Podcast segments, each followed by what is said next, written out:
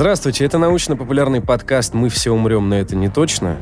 Я считаю, что это до сих пор лучшее название в российском сегменте, где мы общаемся с учеными, научными журналистами, обсуждаем научные концепции, новые, старые и, по возможности, шутим. Мой соведущий Артур Арушанян. Всем привет. Должен был быть панч, я же сказал, что мы шутим. Я вообще люблю, когда нам удается поговорить о чем-то, что звучит совершенно фантастически. И как раз-таки сегодня такая возможность, потому что тот проект, которым занимаются ребята, которые к нам пришли, это, конечно, похоже на магию. Что-то где-то сделать, абсолютно непонятно, как это получается, но звучит очень круто. Связано это будет с углеводородами и водородом. Об этом нам сегодня расскажет старший научный сотрудник Сколтеха Елена Мухина. Елена, здравствуйте. Добрый день. Младший научный сотрудник Павел Афанасьев. Павел. Добрый. И научный сотрудник Айсылу Аскарова. Здравствуйте. Вы еще и PhD, как и Елена. Можно коротко слушателям, что такое PhD? Это фактически степень, полученная либо за рубежом, либо в Сколковском институте, которая фактически является эквивалентом кандидату наук в нашей стране. Как я понимаю, вы разрабатываете возможность, технологию обоснования добычи водорода как замены, собственно говоря, традиционным видам сырья, энергетики, э, и думаете, как же его добывать правильно, чтобы все было красиво, зелено, безопасно и энергоэффективно. Да, да, именно так. То есть задача Первое стоит сделать это в рамках той самой декарбонизации, о которой сейчас очень много кто и как говорит. И наша задача сделать это каким-то интересным образом, связанным с добычей углеводородов, потому что это та тема, которой мы занимаемся в первую очередь в нашем центре, поэтому то, что мы делаем сейчас с водородом, это прям очень тесная связь. Вот. И, естественно, дальше зачем использовать водород? Это, естественно, как источник энергии, энергоноситель чистый. Вот. Ну и, собственно, вот в этой всей связке мы работаем. Стоит уточнить, что сегодня вся группа ученых в нашей студии из Центра науки и технологий добычи углеводородов. Слушайте, ну такой вопрос. Зачем добывать водород? Я так понимаю, он ведет к тому, что в целом углеводороды, они вредят окружающей среде. Есть определенная проблема с тем, что их выбросы увеличивают температуру общую, это приводит к огромному количеству негативных факторов. Но давайте как бы создадим так экспозицию вокруг э, необходимости этих разработок. Насколько в целом острая проблема сегодня стоит, э, связанная с вредом углеводородов? Какую роль в этом играет углекислый газ? То есть если в целом взять проблему, насколько она зависит от э, добычи и использования углекислого газа, и почему нужно отказываться от нефти и газа? Ну, отказываться, я с конца начну. Отказываться не нужно и никогда не получится даже в этом вопрос. Оно само кончится когда-нибудь. Вот. Вопрос когда? Потому что эта планка, она двигается постоянно вперед. Каждые 50 лет она двигается на 50 лет вперед.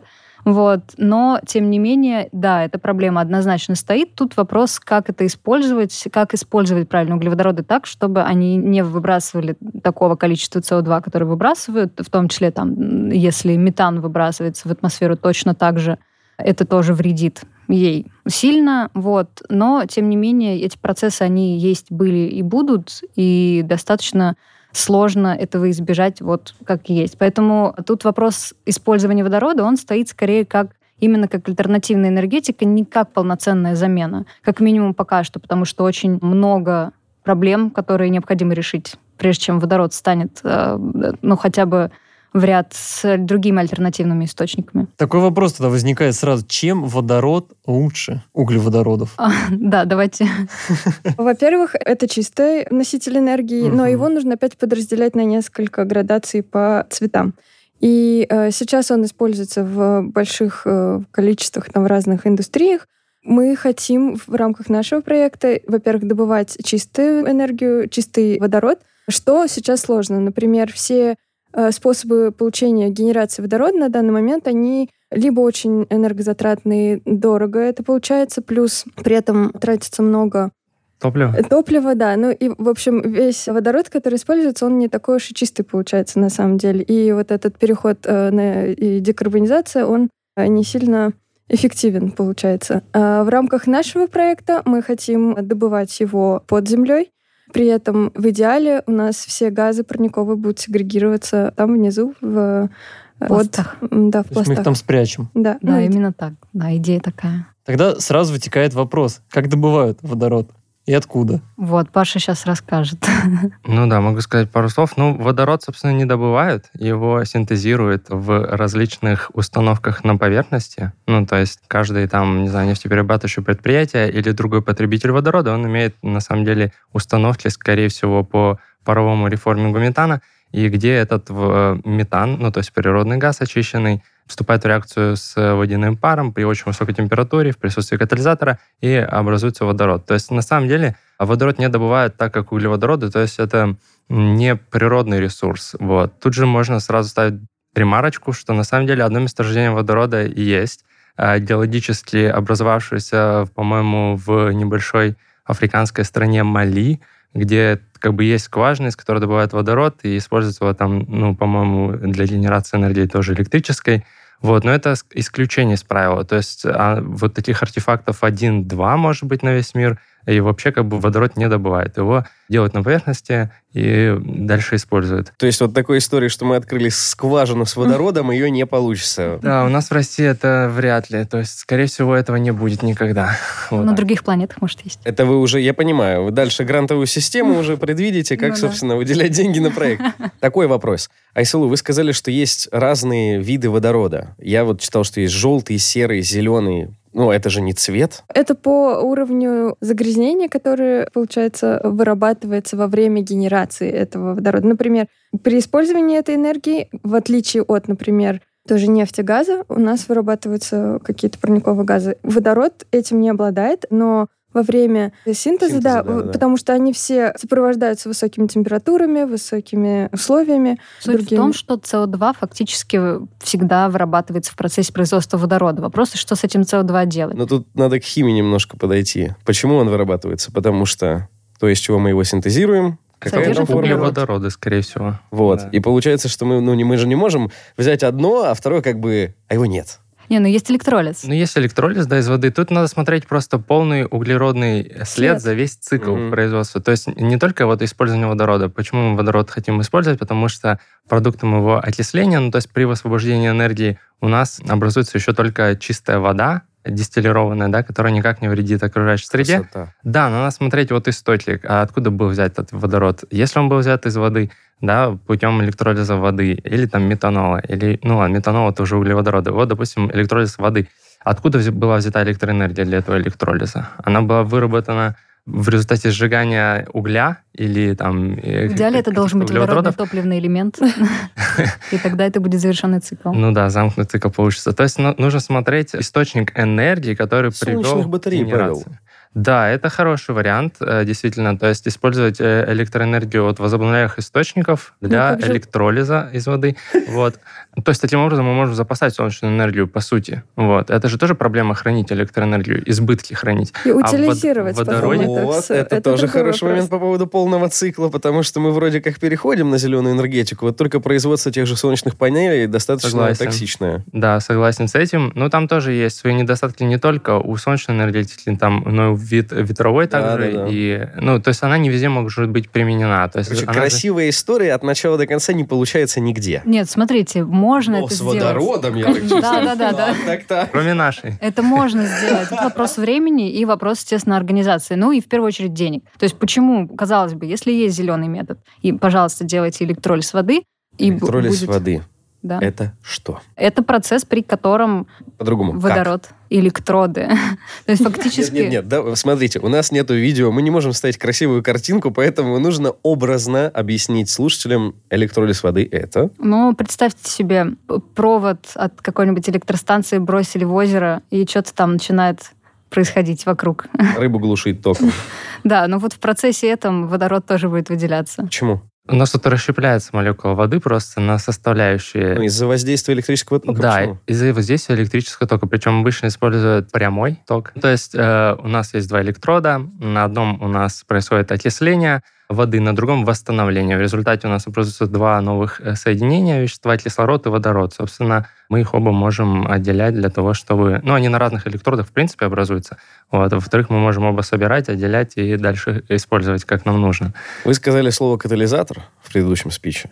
Да, да. Э, я так понимаю, что есть два вида в целом синтеза водорода. Это каталитический и высокотемпературный. Или нет? Либо комбинация. Они- Каталитический обычно катализатор используют и в высокотемпературном тоже О, синтезе, о. потому что, ну, это не назвать низкотемпературным 800-900 градусов, когда, ну, стандартная температура для парового реформинга метана, и там используют катализатор. То есть без катализатора нужны температуры еще выше. Вот.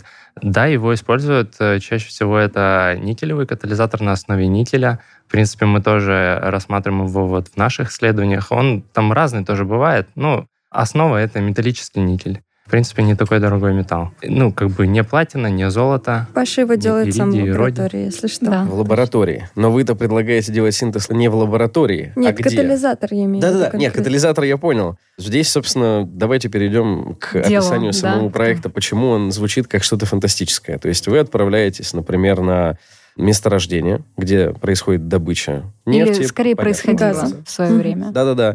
И предлагаете там... И предлагаем закачать туда катализатор, а потом воздух. И в процессе закачки воздуха при поднятии температуры будет происходить так называемый процесс горения. И включая то, что там будет вот этот катализатор, водорода будет образовываться много. Мгм. При этом СО2, который образуется в процессе, мы его мембранами оставим в пласте, извлекаем водород, миллионы тонн, все, все счастливы, много денег и все зеленое. Звучит отлично. Да. Почему не бахнет? А, Потому что что-то, что звучит, горит под землей еще и там, где добывают нефть и газ, звучит скорее как э, атака радикальной группировки, нежели на научный процесс добычи зеленого энергоносителя. нет, Но тут- здесь нужно да. сделать ремарочку вообще про внутрипластовое горение. Во-первых, это очень древний такой метод э, термический добычи э, тяжелых нефтей. Он используется там более 100 лет, наверное, начинался, наверное, в Канаде. Это когда, например, у вас есть две скважины, вы закачиваете в одну воздух, этот воздух смешивается с нефтью, и если нефть достаточно реактивна, она самовоспламеняется, либо если она не достаточно реактивна, то тогда вам нужно использовать какие-то электрические нагреватели, то есть создать вот эту температуру, которая будет Мгм. достаточно для инициации горения. Процесс инициируется, начинается горение, вот этот воздух горячий, он смешивается с нефтью. Это очень узкий фронт, который при этом вот эти газы, смешиваясь, э, делают менее вязкой нефть, и она продвигается немного в сторону в добывающей скважины. Это ну, достаточно, как я уже сказала, изученный процесс, но тем не менее контролировать его достаточно сложно. Вот чем мы занимаемся помимо нашего водородного проекта. А Здесь нужно отметить, что фронт очень маленький, и это не приводит к каким-то большим проблемам. Там нет, он не взорвется. Максимум, что может быть, что этот м, температурный фронт, он где-то остановится, будет коксование, и дальше этот фронт не будет идти. Скорее вопрос загорелось бы. Да, вот это... э, Поджечь сложно. Поджечь сложно, да. И, и поджечь, и еще заставить его равномерно распространяться в э, нужном А направлении. чем поджигать планируете, если не секрет? Ну, вот электрические нагреватели чаще всего. Ну, говорю, бывают такие нефти, когда ну, достаточно легкие, а когда они могут э, возгораться сами просто. Это как эффект сигареты, когда вы дуете, просто вот этот... э, То есть не сразу весь объем нефти Нефти, нет. воспламеняется, а какая-то его небольшая часть. Да, ну, про- просто нефти очень маленькое количество в этом случае сгорает. Но мы в этом проекте скорее говорим про газовые месторождения. И в этом случае мы, наоборот, закачиваем нефть, какое-то количество, чтобы инициировать горение, чтобы вот этот вот температурный фронт возник, и чтобы дальше уже высокие температуры э, позволили нам запустить реакции горения. Газа. Да. Да, тут еще я хотел бы добавить чуть-чуть, что м, на самом деле горение происходит в поровой среде. То есть у нас же там земля и углеводороды, они, они как бы находятся в породе, в поровом пространстве доступном, поэтому там, в принципе, я думаю, невозможен взрыв э, в таком понимании, к которому мы привыкли, что у нас есть доступный и свободный объем, идет расширение, там ударная волна и так далее. Вот. Во-вторых, мы э, самим внутрипластовым горением управляем за счет закачки воздуха, то есть окислителя. Мы можем прекратить в любой момент закачку окислителя, соответственно, не будет окислителя, ну, как бы взрыв не сможет произойти, потому что нечем окисляться вот, углеводородом и водороды там и так далее. Вот. И вообще у нас при внутрипостом горении обычно 3-10% остаточных углеводородов сгорает, при том, что а, если мы используем какое-нибудь старое отработанное месторождение нефти, например, там может быть вполне 50% еще э, запасов остаться. Вот, то есть 50 извлекли, э, забросили это месторождение, как, э, ну, перевели его в класс отработанных, потому что дальнейшая разработка уже не ликвидна, да, нужно больше денег затратить, чем получится при продаже нефти. Вот. Однако все равно там углеводородов очень много, и вот на такие вот неликвидные запасы, в том числе и рассчитан данный метод, чтобы как бы использовать вот эти углеводороды еще не использованные. Вот переводить их в чистый энергоноситель и дальше уже использовать чистый энергоноситель. То есть, да, тут нет идеи, что давайте мы сожжем всю нефть вместо того, чтобы ее добыть ну, и сделаем водород. Тем не менее, это хороший способ нефтяным и компаниям там нефтеразрабатывающим, ну, в общем, из нефтегазового сектора вести устойчивый бизнес в современных реалиях, потому что от них тоже требует декарбонизация, а они добывают нефть и газ. Что им делать в этом случае? Будет сложно. Э, да, да, да. Им вот может помочь наша технология в том числе. Это как барыгу просить не продавать наркотики. У нас тут программа борьбы с наркотиками. Можешь не продавать? И он такой, па-па-па. Ладно, не продаю больше. Тогда возникает вопрос отсюда. У нас получается, что мы устраиваем под землей пожар. Ну, так в горение пускай, не пожар. Скорее, легкотлеющие угли. Легкотлеющие угли, хорошо. И вот Елена сказала, да, что выделяется углекислый газ. И мы его запечатаем мембраной. Да. Что это за мембрана? Во-первых, почему он остается там, а водород идет вверх? Вот, это как раз одна из технологий. Технологий может быть далеко не одна. Это один из вопросов, который мы будем в том числе решать в нашем проекте. Потому что, да, именно так. То есть это общая газовая смесь. Мы не можем взять и ручками разделить СО2 налево, а водород направо. Поэтому нам придется каким-то образом это разделять. Разделять это можно будет только на стадии выхода.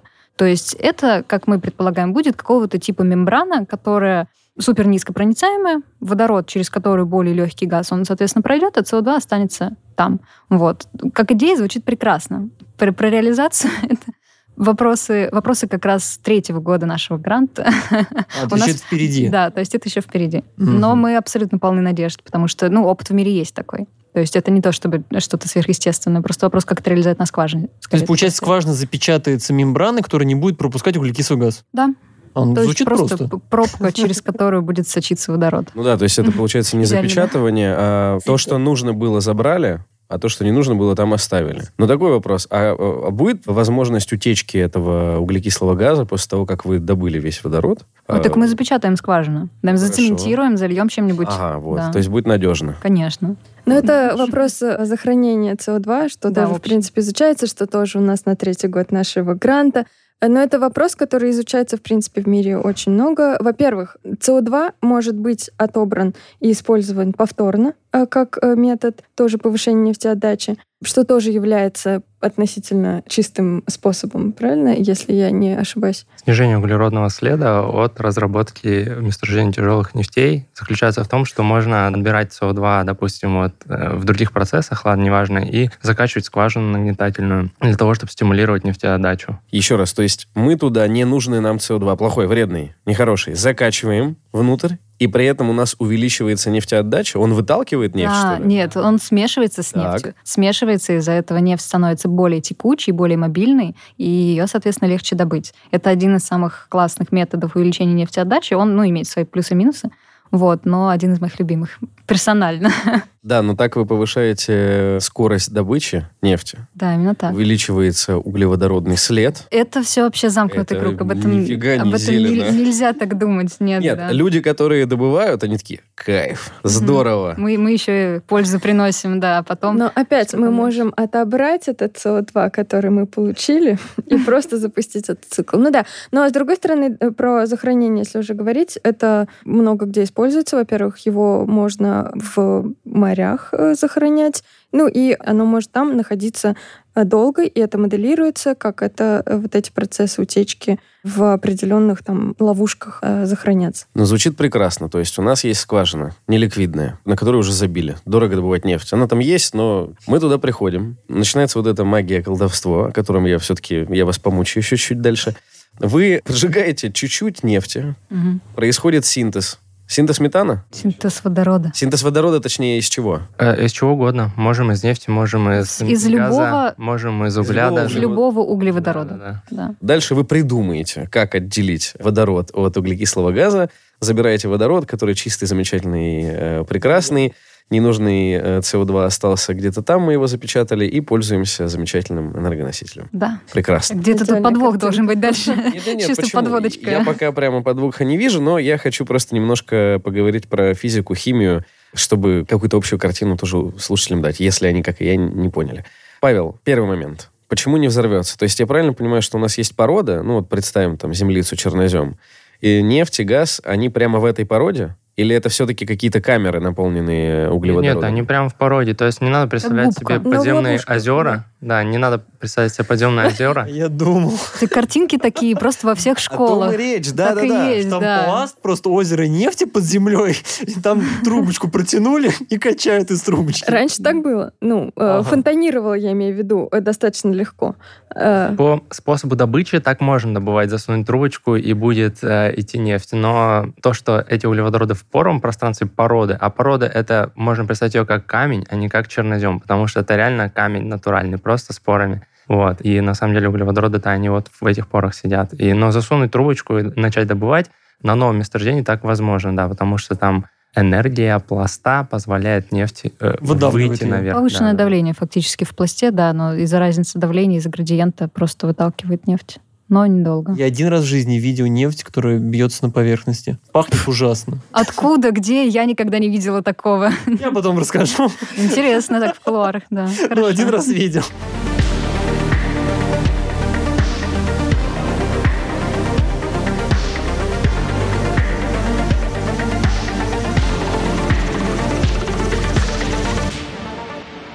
Я забыл, с чего хотел продолжить. Э, Так, да, про породу спросил. Ты говорил про взрыв. Что взрывается. Тебя Нет, дальше Взрывы как вопрос. раз таки не про... Взрыв не Да, будет, вот, э, да, возвращаемся к физике и химии. Вообще, за счет каких процессов получается это синтез получить? Что такое катализатор? Зачем он нужен? Температуру повысить?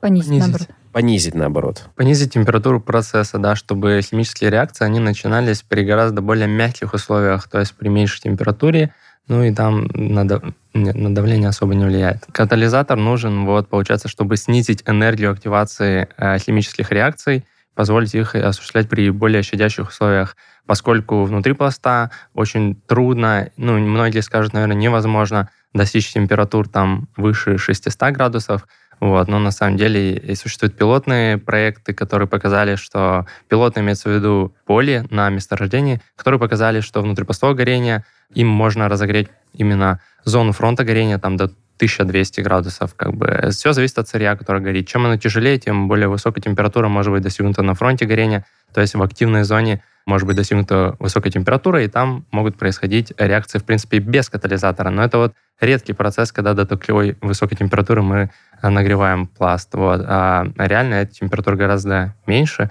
Тут надо рассмотреть внутрипластовое горение нефти и газа, потому что они тоже надо сказать, что нефти и внутрипластовое горение, оно известно, как, как сказали мои коллеги, и много проектов реализовано, а вот внутрипластовое горение газа, оно только изучается, но оно нельзя сказать, что оно не реализуемо. Вот, то есть вполне возможный процесс. Горение метана, природного газа в паром пространстве возможно, поэтому, в принципе, также можно реализовать и внутрипластовое горение газа. И там температура на фронте горения, они по научным исследованиям, опять же, могут достигать 1400 градусов. Вот, э, это уже гораздо больше. По-другому я спрошу. Зачем вообще процесс горения в синтезе водорода? Ну, просто процессы химических превращения, они происходят при высокой температуре. Нужно активировать молекулу для того, чтобы они столкнулись и образовали новую молекулу, то есть новое вещество. Ну, или расщепились, как в нашем случае. Заставить. Да, да, Может, да. по-хорошему. Отщепляться. Тогда такой вопрос возникает из уголка зеленых, скажу так. Горение под землей, тление, горение вредит экологии, почвам. Может, там расти ничего не будет потом на этой территории. Где в камне? Нет, сверху. Ну, Вот это- так, Нет, да. Это, Это глубина, слишком, там, да. Слишком глубоко, да? 1200 метров, например. То есть никак не ниже. дойдет до От морковки 700 до никакого. 3, наверное, можно рассматривать окно. От 700 метров до 3 километров. Да, надо сказать, что у больше. каждого метода, ну, это вот внутрипостовое горение, это все-таки разрабатывался как метод увеличения нефтеотдачи. У каждого метода есть свои ограничения. И вот на внутрипостовое горение тоже есть. И вот э, глубина — это одно из них, одно из ограничений. Месторождения, залегающие на слишком маленькой глубине, они как бы непригодны для этого метода. Вот. И, соответственно, там его и не реализуют, в том числе из-за опасности прорыва на поверхность. Вот, ну поэтому там такого и не делают, то есть э, смотрят То глубокие. есть поэтому поглубже надо смотреть. Ну да. Тогда возникает сразу вопрос. В России есть месторождения, которые подходят для этого? Конечно. И много. И где они? Э, Везде. То есть тут вопрос, что очень много какие месторождения под это подходят. То есть здесь как раз фактически идея это в том, что любое месторождение может подойти. И Мгм. газовое, и нефтяное. Есть, конечно, какие-то ограничения свои, которые могут, например, там это сланцевые пласты, куда просто физически не закачать катализатор один из моментов, которые в том числе мы обсуждали в своих проектах. Но все, где проницаемость приемлемая, можно в теории с этим работать спокойно. Вот. У нас И- сланцевых нет, да, почти месторождений? У нас сланцевых? Нет, а я просто- Мы да, как- мировая, как- столи... мировой... мировая страна просто по сланцам. Вы что? Говорят же, вредно, вредно сланцевый метод. Ну, не Нет, Добычи. Ну, у нас нет. их не добывают, Смотря они у кто нас есть. говорит, понимаешь, что же, это Сланцы это, сланцы это просто тип породы. Это просто супер Ага. низкопроницаемая порода. Она как бы либо есть, либо нет. То есть, условно, средней проницаемости породы ее можно представить как губку, только твердую, а низкопроницаемая это гранит. Это просто ну, вот камень в прямом смысле. Там не видно ничего. Вот, даже Мгм. при очень близком увеличении, при томографии с высоким разрешением, там не видно никаких пор. Вот, они там есть, но они наноразмера. Мгм. Вот, то есть это не, не вопрос, что там плохо или хорошо, это просто... Жертва бы, новостей просто, когда говорят, сланцевый газ это плохо. Я верю. Либо говорят, сланцевый газ, это вот, это вот в Америке они у себя, а мы нормально качаем. У нас хороший газ. Да-да-да. Его просто особо не искали, получается, да, в прошлом веке у нас? Сланцевый именно, потому что... Нет, методы, было. Искали, да? Да, ну то есть в начале 20 века, то есть это точно известно, все было уже. Вот просто мы сейчас как раз только подходим к методам разработки этих Вот, вот, вот. То есть не было, собственно, задачи, видимо, разрабатывать, Да. потому что... Ну, потому что там из серии пробурили скважину, и что-то все равно текло само. Теперь больше не течет. Теперь надо что-то делать. Почему сланцевый газ это плохо? Вот это вот самое тезис этот есть. Да. Потому что там методы теми, которыми разрабатывают такие месторождения, это фактически разрыв пласта. И разрыв пласта, вот это вредно и плохо. Ну, как бы это единственный метод, которым это можно сделать, но если рассматривать в глобальном смысле, то многие могут сказать, что это вредно. Вот, там, если углубляться. Но фактически это просто разрыв породы, и поэтому... Другая технология, получается, просто. Ну, своя технология, Мгм. да, технология, которая просто позволяет делать трещины внутри вот этой вот кам- каменистой матрицы, и все. Я вернусь опять к катализатору. Вот вы говорите, его используют, чтобы снизить температуру. Да-да-да. Так, а она у нас высокая. Нет, ну а, трудно Давайте так. достичь высокую. Какая температура может без катализатора быть у газа и у нефти, если мы вот собираемся синтезировать там водород? И какая температура нужна для синтеза водорода? И какая будет, если мы просто удастся поджечь нефть или газ там? Ну, тут надо еще говорить про степень конверсии, то есть какая доля может быть превращена при данной температуре Опа. в водород. Вот. И, в принципе, начало-то может быть и не такие высокие температуры. Например, без катализатора, я думаю, начало где-то в районе 600-700 градусов. Это и для нефти, и для газа. Ну, это для газа. Это для газа. да. Но при этом, как бы, степень конверсии, они будут ничтожно маленькими. То есть Почему? маленькая доля. Ну, потому что здесь статистика работает. То есть э, какой-то доли молекул хватит энергии, чтобы превратиться, какой-то а основной доли не хватит. То есть температура выше нужна. Нужна температура выше, да, все А верно. мы туда идем с катализатором, который делает температуру ниже. Который позволяет активировать эти процессы при более низких температурах. Он не Ах, делает вот температуру в пласте ниже, да. Все, я понял. То Он- есть вы заставляете водород синтезироваться при меньшей Да. температуре. Он говорит, окей, пацаны, дайте мне тысячу градусов. А вы ему говорите, не-не-не, чувак, Вот тебе Да, надо если- работать на И 600. вот Именно так. Я Вот, чуть-чуть да. опишу работу. К примеру, если молекула метана раньше э, могла диссоциировать, то есть расщепиться, дав нам э, молекулу водорода там, и, допустим, ну, в конечном счете, пусть будет углерод, то есть смотрим процесс крекинга метана, то есть расщепление на молекулу угля, С, и водорода вот, то раньше это происходило вот впрямую. Все. Если мы используем катализатор, молекула метана у нас адсорбируется на катализаторе, то есть, грубо говоря, там образуются ну, такие небольшие временные химические связи с молекулами катализатора, которые удерживают на себе одни атомы и отпускают другие. И вот, грубо говоря, отпускается э, молекула водорода сначала, которая потом десорбируется с поверхности и улетает Вот. А молекула угля, она на самом деле остается. Это там тоже одна из проблем, э, коксование катализатора да, и так да. далее. Реакция происходит через катализатор. Соответственно, молекула метана адсорбируется на поверхности катализатора, и одни атомы, да, катализатор удерживает, а другие легче уходят с его поверхности. Это вот как раз-таки атомы водорода, которые в дальнейшем образуют молекулу водорода.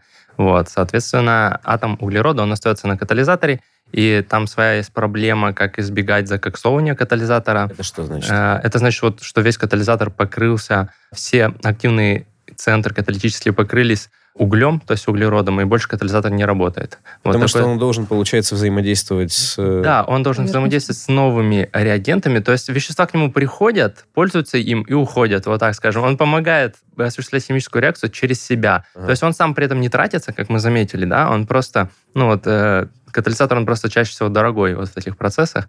Он как бы не тратится, его единоразово используют, и все. Ну, покупают там. Он как бы через себя проводит э, реагенты, реагенты на нем адсорбируются, а десорбируются уже продукты с него, то есть уходят. Вот. И так он работает, помогает осуществлять реакции. Там, ну, свои механизмы есть более детальные. Окей. Не ну, будем даваться. Хотя бы, да, на таком уровне. И получается, у нас есть месторождение что за катализатор и как вы будете его туда доставлять? Потому что, как вы уже заметили, это очень большая глубина, и чтобы что-то туда доставить, это тоже нужно приложить. Берешь мешок. Мешок чего? Катализаторы высыпаешь в скважину. Его, это, обычно его с водой закачивают, поэтому... Что он из себя представляет, сам катализатор? Ну, там есть э, два таких варианта, наверное. Первое, мы используем не готовый катализатор активный, а прекурсор катализатора. Прекурсор, то есть предшественник. Так. Вот, то есть мы используем какое-то вещество, это водорастворимая соль, обычная, дешевая, допустим, Класс. нитрат никеля. И, соответственно, эту водорастворимую соль, после того, как она растворилась в воде, это просто уже зеленая водичка, мы эту зеленую водичку закачиваем в пласт. Это сделать несложно и недорого, потому что именно так и вытесняют нефть, закачивают туда воду, либо что-то посложнее воды. ну, типа полимеры, имею в виду ПАФ или еще какие-то там растворы. В общем, их свободно закачивают в пласт, они двигаются, перемещаются в пором пространстве и так далее. Вот, это также эту зелененькую водичку мы можем закачать в пласт, и дальше уже катализатор активно сформировать непосредственно в пором пространстве пласта под землей. Как? Вот. Собственно, это происходит в результате разогрева. Мы там а, можем либо прогревать предварительно паром, либо осуществлять внутрипластовое горение сразу. То есть и... вы еще и пар будете туда добавлять? Это можно, да, да. Есть такой вариант, что мы закачиваем тоже пар. Но в результате разогрева пласта вот и формируются уже частицы металлического никеля, ну, в начале оксида никеля, а в дальнейшем и металлического никеля тоже возможно, который является э, именно активным катализатором. Вот. И при этом также ну, здесь есть важный момент, что могут образовываться прям совсем наночастицы а вот этого вот металлического никеля, а чем мельче частицы, тем больше площадь поверхности катализатора, чем больше площадь поверхности, тем больше доступных активных центров, тем uh-huh. больше молекул может сразу как бы осесть на этом катализаторе и превратиться в продукт, то есть в водород и СО2. Не знаю, кто мне ответит на этот вопрос, но, пожалуйста, кто-нибудь ответьте. Водород мы получаем в каком виде? Какое у него агрегатное состояние? Что это? Газ. Газ. Газ. Хорошо. Если это газ, ну, как я понимаю, нефть закачивают насосами. Ну, например. Закачивают, выкачивают скорее. Выкачивают, да, да. Выка... Закачивают в резервуар, выкачивают из, да, скважины. А водород как? Тоже какой-то насос? Чем его? Или он будет сам подниматься? Фактически да? то же самое. Ну, то есть природный газ же добывают. Вот те же самые насосы используются и тут. Но водород нужно сразу упаковывать во что-то. Будет отличие с газом? Как его хранить? Вот ну, мы его подняли, а дальше? Фактически есть некоторые проблемы при хранении водорода, потому что он не так в этом плане прост, потому что он вызывает проблемы у разных металлов, то есть вызывает охрупчивание и так далее. Вот. Но, тем не менее, технологии есть. Это просто чуть-чуть сложнее. То есть там многослойные стенки у этих резервуаров. А так, Процесс принципе, отработанный все да, равно. Да, нет, где хранить водород, нет вопросов. То есть сейчас водород в достаточно большом объеме существует на нашей Земле, используется, в том числе в энергетической отрасли уже это тоже происходит. Вот. Но То вопрос, как это... нужно именно месторождение э, как-то пере... инфраструктуру переделать таким угу. образом, и как это будет дешевле. Возможно, вот Паша расскажет, что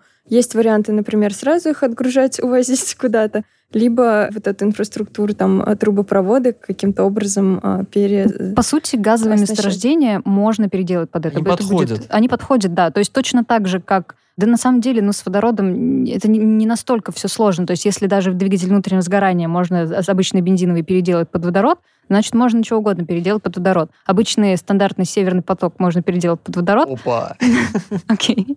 Вот. Так его даже не нужно переделывать. Ну он, да, он он- действительно он подходит уже для транспортировки подходит для, да, для смеси водорода. водорода с метаном э, с содержанием водорода 70%. То есть Да. он изначально так задумывался, как возможность транспортировки водорода в Европу. То есть газовая инфраструктура подходит. Да. Ну, современные газопроводы подходят, вот так надо сказать. Старые совсем, думаю, нет. Опять же, мы говорим про концентрации. Если мы Мгм. используем смеси, то подходят э, с небольшими концентрациями, там, до 10%. Если мы используем чистый, стопроцентный, то думаю, что не подходят. Здесь нужно смотреть полимерные покрытия какие-то, Мгм. либо как бы современный трубопровод. Но если смотреть на все эти месторождения, к которым мы хотим обращаться, так как они старые, все вот эти месторождения, они используют старую инфраструктуру, и там уже нужно задавать вопросы, насколько это будет целесообразно. То есть те, которые давно уже исчерпали ресурс. Ну, имеется в виду, там трубы очень старые, условно. Ну и поэтому, собственно, Да, и не да, обновлял никто, да. потому что зачем? Мы их как бы законсервировали, и а вдруг Ну, тем не пригодится? менее, это просто возможно. Тут это вопрос покрытий скорее.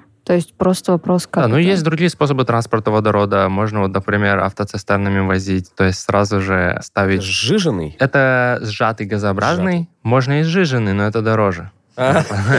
Вот. Сжатый газообразный все-таки возить дешевле автотранспортом, чем э, сжиженный газообразный. Опять же, тут вопрос автотранспорт. Автотранспорт, он у нас работает на дизеле либо бензине. Пока что, подожди, мы, все про... Ну, да, ждем вот э, Николу, когда... понял. Вам нужно, сдел- вам нужно взять одно месторождение, добыть там зеленый водород, сразу привезти, значит, машины на водороде, э, э, Да, этой я- машиной на Никола. водороде доставить водород и потом показать график. Смотрите, от начала до конца ни одного выброса углекислого газа. Да, да, что-то вроде того можно сделать. Просто пока, опять же, звучит это просто как фантастика и очень привлекательная. Но практика показывает, что бизнес цепляется зубами туда, где можно добыть, во-первых, быструю прибыль, большую, большую быструю прибыль. Я так чувствую, что здесь потребуется сначала много денег вложить все-таки. Это факт, да. Вот. А как вы будете Продавать? доказывать? Да, нет, ну как, у нас есть административный ресурс, ну, может быть, у нас в России, я так чуть-чуть почитал, не то чтобы он сильно развит, у нас по шапке никого не бьют и ничего не заставляют, по большому счету. Ну, например, в Евросоюзе там четко вот есть курс на декарбонизацию. Так, да. Представим все-таки, что нас тоже как бы скажут, надо, надо, ребята. В России есть 5 декабря 2021 года был подписан указ о том, что мы будем в следующее там 50 50-го года, года, да. Но тут вопрос, как это правда будет реализовываться, интересно, если будет. Потому что, по сути, вот мы, например, этот проект тоже получили, ну, я думаю, что в том числе в рамках этой, этой темы, хотя мы подавались все вместе, то есть как среди всех остальных проектов, но он очень тесно связан с декарбонизацией, поэтому именно на, на всей Интерес этой теме есть, да, да. интерес есть. И Так, и вот вы приходите и говорите, ребята, ну, к примеру, какой фронт работ у нас есть? То есть, а, там, где-то инфраструктуру, там, не знаю, видоизменить э, или улучшить. Процесс, допустим, вот у нас мы доказали, что так-то, так-то можно, вот здесь можно отделить. То есть задачи вы свои научные решили и пришли. То есть это приблизительно насколько будет дорого для бизнеса и какой там временной интервал будет по окупаемости. Ну, в цифрах точно я не скажу, Да, но у меня есть параллельные задачи, в том числе вот про сланцевые месторождения. Эта тема немного другая, но дело в том, что, по сути, еще раз, сланцевые месторождения разрабатывать очень сложно. У нас в России разработка вся заключается ну, в минимуме воздействия, тоже вот в этом гидроразрыве пласта, который достаточно известный метод. А специфические методы увеличения нефтеотдачи, который один из, это в том числе внутрипластовое горение, которым мы как раз тут занимаемся вот в рамках водорода, он ни разу не был реализован, несмотря на то, что В России. в России, да, И- но в сланцах нигде, А, по ну, сути. То есть только один мини-проект был. Но в глобальном плане этим вопросом занимаются, ну, сколько лет, 20, наверное, да? То есть два, даже больше, сколько вот, вот этими всеми процессами. Ну, то есть есть добыча вязкой нефти, высоковязкой нефти, а есть вот эти специфические месторождения сланцевые, и под них нужны особые условия. И вот чтобы это все особые условия какие-то добыть, мы сейчас вот только-только-только подходим к каким-то моментам, что, может быть, лет через там парочку какой-нибудь первый пилотный проект будет сделан. И это вот, ну, очень много времени. То есть, соответственно, здесь можно провести эту параллель и, ну, и, и понять, что очень много, во-первых, денег уйдет сначала на исследование. Не вот этот наш трехлетний грант, это только вот этот задел, который всем покажет, ребята, можно, давайте мы туда пойдем, если покажет. Нет, покажет точно. Вот. А, а потом уже можно будет делать что-то большое глобальное, потому что, опять же, без участия компаний самих нефтяных в том числе финансово, это будет невозможно сделать даже научную часть до конца. Скажите, пожалуйста, кто-нибудь в мире еще этим занимается? Если да, то кто и как далеко продвинулись? Или вы первые здесь, пионеры? Нет, мы не пионеры, но мы близки к этому. Мы в прошлый раз да, обсуждали, что есть канадцы, э, которые этим занимаются, есть еще в каких-то Норвежцы. странах норвежцы. А Я знаю, что есть казанские коллеги, которые занимаются таким же методом, но не внутрипластовое горение, а закачка суперкритической воды, то есть э, под э, высоким э, Высокотемпературный пар да. просто. Но, но опять все на таком уровне исследований. Исследований, да. Но я бы еще сделала комментарий по поводу заинтересованности компаний. Есть интерес. И тут вопрос про деньги. Во-первых, нужно отработать всю схему. То есть сначала мы делаем лабораторные исследования, подтверждаем, что есть там потенциал. Далее мы делаем моделирование на этапе месторождения на масштабе. И при этом мы уже можем представить, сколько мы сможем получить при том или ином э, раскладе. Тут мы можем уже делать немножко оптимизацию в плане системы разработки, то есть э, количество скважин, куда их бурить условно. И уже на основе этого считать, это, естественно, будут не конечные э, цифры, но, тем не менее, уже какое-то представление компании уже могут иметь э, после этого. И, ну, в зависимости от э, наличия оборудования, возможностей э, вот этих логистических, э, уже можно иметь представление о том, насколько это эффективно. Окей, а рынок какой водорода? То есть где его сфера применения? Понятно, что там, ну, B2B какая-то большая промышленность этот водород в любом случае уже использует, а там конечный потребитель, я там или Артур и вы, это в газировке там его закачивать, я не знаю. Ну, то есть можете приблизительно описать сферы, где применяется водород сейчас и где потенциально он может применяться, помимо того, что это топливо. Топливо, окей, поняли, то есть это Поняли? Да, поняли? Ну, ну, классно, ну. если поняли. Слушайте, ваш, я так понимаю, руководитель, да, директор центра, Так, Михаил Юрьевич Спасенных? Спасенных, да. Да-да-да, он говорил о том, что раньше-то раньше машины на водороде было тяжело сделать, но потихонечку-то двигаются в эту сторону, технология становится все дешевле и дешевле. В какой-то момент, ну плюс-минус, двигатель водородный будет стоить как двигатель внутреннего сгорания. Либо он Вопрос, будет маркетингом что закрываться, такое что угодно. двигатель водородный? Потому что э, тут же нужно разделять. Есть двигатель внутреннего сгорания, Да. который фактически просто условно можно переделать под водород. А есть водородные топливные элементы. Это совсем-совсем другая вещь. Рассказывайте. Вот. Ну, Я не знаю, что про рассказывать. Это просто про то, про то, что если двигатели внутреннего сгорания они действительно существуют, которые работают на водороде уже там Да-да-да. какое-то время, и производство машины есть эти, и автобусы, наверное, какие-то ходят, то на водородных топливных элементах, которые фактически представляют собой те же самые электроды, только с, с производством электричества в процессе взаимодействия с кислородом. И, по сути, вот эти водородные топливные элементы, несмотря на то, что механизм работы уже давно известен, вот из этого сделать нормальный транспорт, ну, достаточно сложно. То есть сейчас это пока все на стадии очень такой Ну, тут, то есть, Начальный. получается классическая рыночная история про спрос и предложение. То есть, так как нету такого большого объема водорода и спроса на него, понятной там инфраструктуры и добычи, и транспортировки, и продажи и так далее, это направление и не развивают. Но Мгм. когда, допустим, на рынке водорода станет очень много, он будет конкурентным газу и нефти, тогда они вдруг такие «О!» и начнут производить. Это мы говорим про водорода, как вы сказали, Топливные ячейки. Внутреннего Вот, да, да, да, а, да, или да. топливные ячейки, да. а то есть обычные автомобили хоть сейчас как бы ставь установку и катайся на водороде. Да. С этим-то все понятно. Примерно а так. еще где? А ну, по сути, химическая промышленность, наверное, это номер один, который использует водород. Что там аммиак производит, да?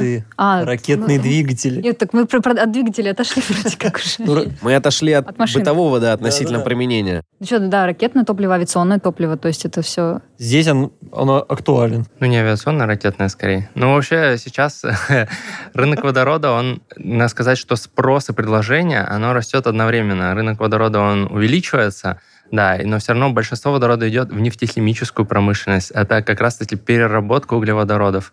Вот, то есть на любом нефтеперерабатывающем заводе, куда поступает вся нефть с месторождений, обязательно делают водород и используют его по назначению.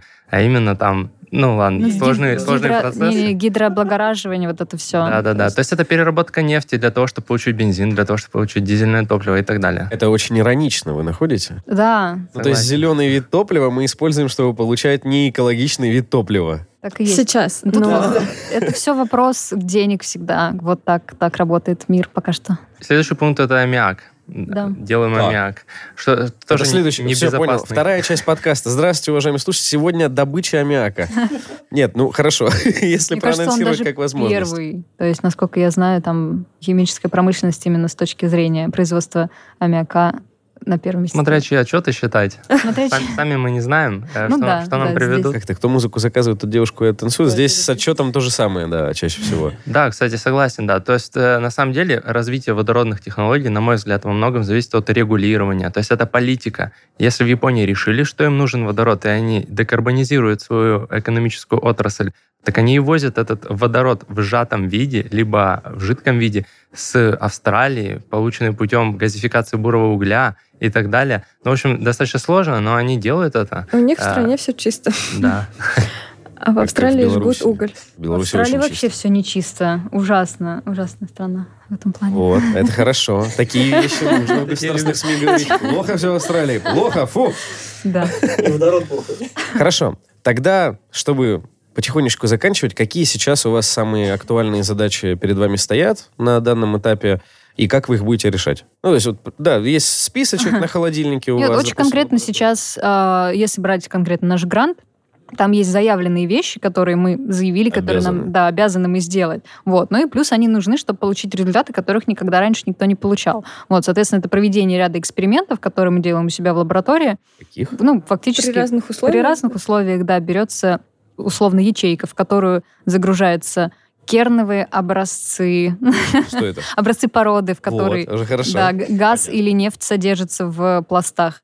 Туда закачивается газ, метан, в частности, парометановая смесь, а катализатор, соответственно, все это вместе мы смотрим, как работает друг с другом при разных температурах и, соответственно, там, может быть, даже разных катализаторах, разных соотношениях э, компонентов, и смотрим, сколько водорода выходит. То есть нам сначала пока что... Технологию надо получить, отшлифовать. Даже не сколько технологий, а понять кинетику процесса. То есть каким, как быстро этот водород в, Может синтезироваться. можно синтезировать да, в тех или иных условиях. То есть варьируя условно один параметр с пяти, туда-сюда, мы стараемся ну, понять, а какой условно больше или меньше влияет. И далее на основе этих экспериментов мы можем уже строить модель э, цифровую, численные модели, которые позволяют нам там, валидировать э, какие-то кинетику процесса, то есть понимать, какие энергии активации нам нужны, какие температуры происходят и какие-то оптимальные решения. А вы будете моделировать уже на каких-то известных месторождениях? Мы не моделируем пока месторождение, условно, в рамках вот этого проекта. У нас есть э- эксперимент, и мы, получается, пытаемся воспроизвести этот эксперимент, который нам позволяет составить, например, список вот этих реакций Это сейчас, возможных, да. Далее, когда уже вот мы, например, говорим, что точно, да, вот эти реакции у нас э, происходят именно в таких условиях, мы можем их переводить на масштаб месторождения, что тоже за собой несет какие-то сложности, потому что ячейки, в которых мы считаем в модели, они очень маленькие, процесс А тут масштабировать придется. Да, масштабирование немножко сложнее.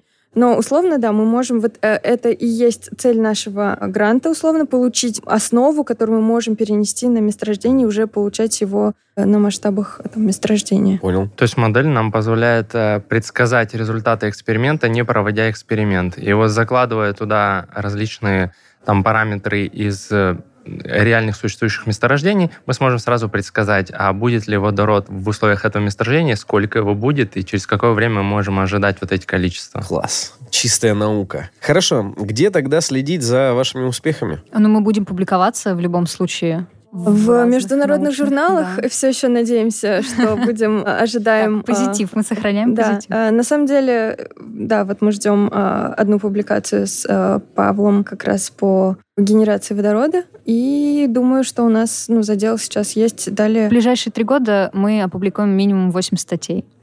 Плане. Тоже должны. Ну, это хотела опустить это слово, но как бы да.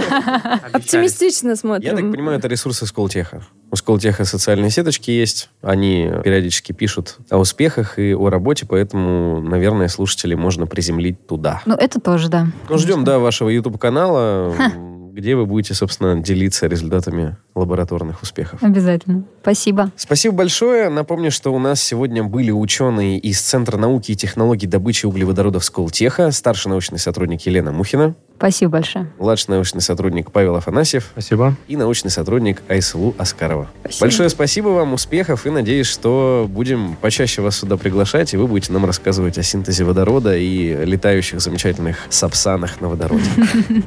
Очень надеюсь. Спасибо. Всего доброго. До свидания. До свидания.